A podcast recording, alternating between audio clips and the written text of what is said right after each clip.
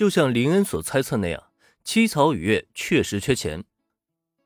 离世的父亲欠下的债务，患病母亲所需要的高额医疗费，都使得他不得不倾尽全力的去压榨自己，抓紧每一分每一秒的时间去赚更多的钱。七草雨月不爱钱，可是她的生活中真的无法缺少钱。不过，这个坚强的女人并没有被生活的艰难所压倒，哪怕再苦再累，她也未曾说过一句抱怨。每一个见到她的人都会被她的乐观所感染，大家都觉得这是一个既温柔又善良的好女人，可却没有人知道她那张疲倦之中却又永远洋溢着笑容的面孔背后究竟背负着怎么样的千钧重担。七草雨月生活的很疲惫，为了能够随时补充睡眠，他会随身携带一个眼罩，只要找到机会就会去小憩片刻。只为了能够拥有更饱满的精神状态去迎接下面的工作。可是这样的日子，他又究竟能坚持多久呢？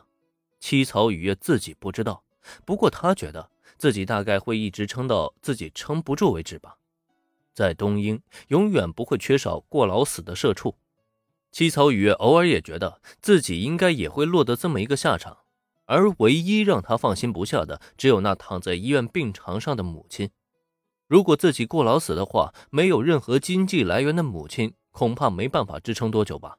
但是他又能怎么办呢？然而就在这样的一个时间点，七草雨月却收到了来自林恩的入职邀请。从心底说，七草雨月是很喜欢林恩的这家事务所的。即将出道的女孩们都很可爱，正式入职的员工呢也很少，没有那么多的勾心斗角。最主要的是，这里真的是很像一个大家庭那样，让他感到十分的温暖。可遗憾的是，东英女性即使参加了工作，她们的收入很大程度上也要少于男性。就像七草雨月这样连轴转的到处打工，她每个月的收入啊其实也不过只有五十万左右上下。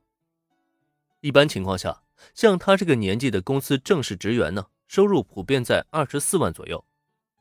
就算因为他的工作性质特殊，收入会高一些，可按照行情来说，他的月收入应该不会超过四十万。虽然这个工资并不算少，可依旧还是比不上之前的收入。因此，即使明知道答应正式入职以后自己会轻松上很多，他也终究还是选择了拒绝。只是他没想到，对面那位年轻的社长先生竟然如此的看重自己。直接给予了自己五十万底薪的同时呢，还保证了自己的月收入不会少于百万。这样的重视让他受宠若惊，同时又不禁让他陷入了深深的迟疑。毕竟他觉得自己啊，一没有足够高的学历，二没有丰厚的履历。虽然自认为实力并不比那些大型事务所的训练师差，可他的条件也很难加入到大型偶像事务所。只能在各个小事务所之间轮流兼职，他这样的人真的值得这样被看重吗？七草雨月会有这样的想法呢，其实是很正常的。不过换到林恩这边，他的心思却压根没有那么复杂。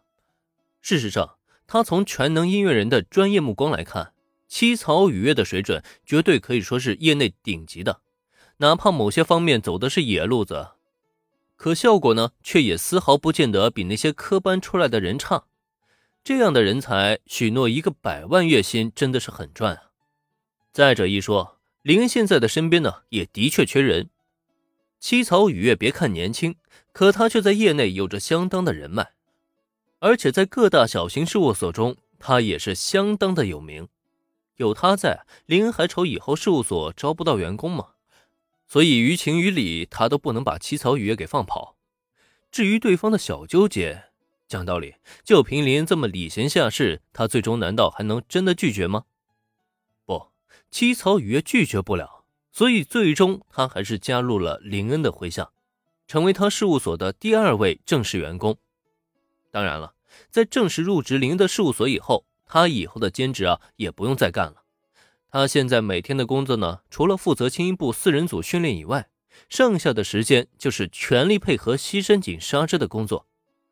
反正相比曾经劳累到每天晚上沾到枕头就睡的日子，七草五月今后啊，无疑是要轻松上太多太多了。